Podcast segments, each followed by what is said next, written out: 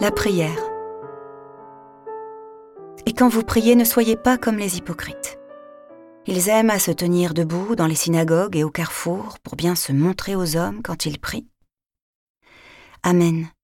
Je vous le déclare, ceux-là ont reçu leur récompense. Mais toi, quand tu pries, retire-toi dans ta pièce la plus retirée. Ferme la porte et prie ton Père qui est présent dans le secret.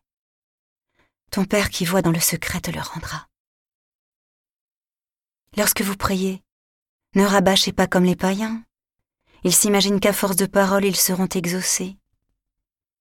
Ne les imitez donc pas, car votre Père sait de quoi vous avez besoin avant même que vous l'ayez demandé.